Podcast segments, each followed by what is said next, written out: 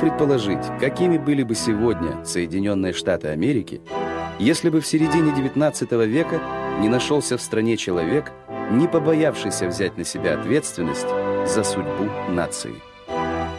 Этим человеком стал 16-й президент США Авраам Линкольн. Он родился в семье небогатых фермеров-переселенцев. После смерти жены и двоих детей отец Авраама женился повторно. Приемная мать много занималась с мальчиком. Авраам с интересом читал Библию, Робинзона Круза и учебник по истории Америки. В 20 лет Авраам покинул отчий дом и перебивался случайными заработками. Когда губернатор Иллинойса призвал добровольцев на войну с индейцами, юноша записался в армию и получил чин капитана. Служба придала ему уверенности, и он решил заняться политикой. В 25 лет Линкольн впервые победил на выборах в законодательное собрание Иллинойса, а потом избирался еще трижды в качестве кандидата от партии Вига. Затем он представлял свой штат в Нижней палате Конгресса США, где выступал против работорговли. Параллельно Авраам изучал юриспруденцию, был допущен к адвокатской практике, стал консультантом железной дороги Иллинойс Централ. Линкольн зарекомендовал себя перспективным политиком и одним из лучших юристов штата. Он пользовался заслуженным авторитетом коллег, но в семейной жизни все было по-другому. Мэри Тодд, дочь богатого плантатора-южанина, принадлежала к числу вечно недовольных жен и совершенно не умела вести хозяйство.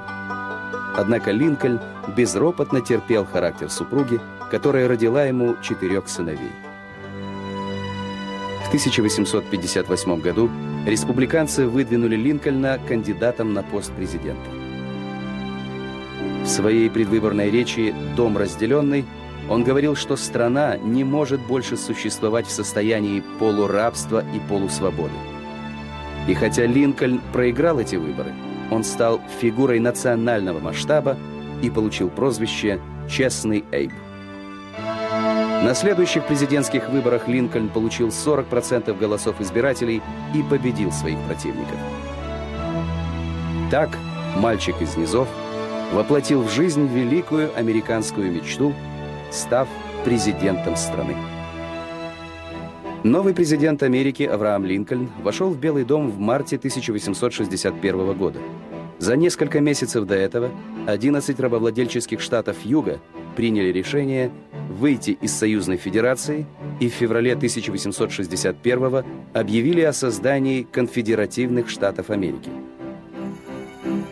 Во время инаугурационной речи Линкольн был крайне осторожен и не пытался клеймить южан. «Мы не должны быть врагами», — сказал президент. Он заявил, что не желает военного конфликта и стремится к сплочению нации. Конфедераты тоже не хотели войны, но упорно настаивали на собственной независимости. Когда президент отказался отдать южанам форт Сантер, те ответили военными действиями. Так началась гражданская война между северными и южными штатами. Аврааму Линкольну, сугубо гражданскому человеку, пришлось освоить стратегическую науку. Его часто критиковали за военные поражения и экономические трудности. Но в нужный момент президент предпринимал решительные шаги. Он мобилизовал 80 тысяч добровольцев-северян и отдал приказ о морской блокаде Южных Штатов. Линкольн считал, что рабство – это зло, неизбежное в экономических условиях Юга. Но по мере развития событий его компромиссная позиция менялась.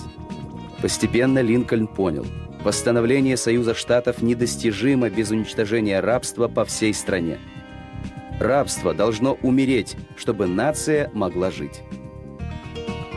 22 сентября 1862 года президент Линкольн объявил о том, что все рабы отныне и навсегда будут свободными. Декларация стала своего рода экономической диверсией против конфедерации. Рабы, объявленные свободными, массово бежали на север. Политические противники Линкольна замыслили расправиться с неугодным президентом.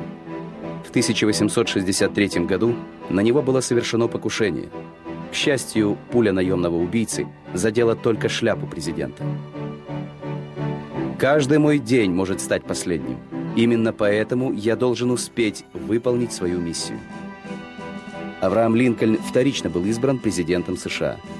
В инаугурационной речи он призывал отказаться от мщения, перевязать стране ее раны и сделать все возможное для сохранения мира. Шел 1865 год. Скорая победа северян в гражданской войне уже не вызывала сомнений. 14 апреля Линкольн провел обычный рабочий день. А вечером в ложе театра Форда 16-й президент Соединенных Штатов был смертельно ранен выстрелами в голову. Две с половиной недели траурный поезд двигался от Вашингтона до Спрингфилда. Миллионы людей пришли отдать последний долг своему президенту. Многие чернокожие американцы вставали на колени перед гробом. Незадолго до смерти, на открытии воинского кладбища в Геттисберге, Линкольн говорил, что покоящиеся здесь солдаты отдали жизнь, чтобы страна обрела новое рождение свободы.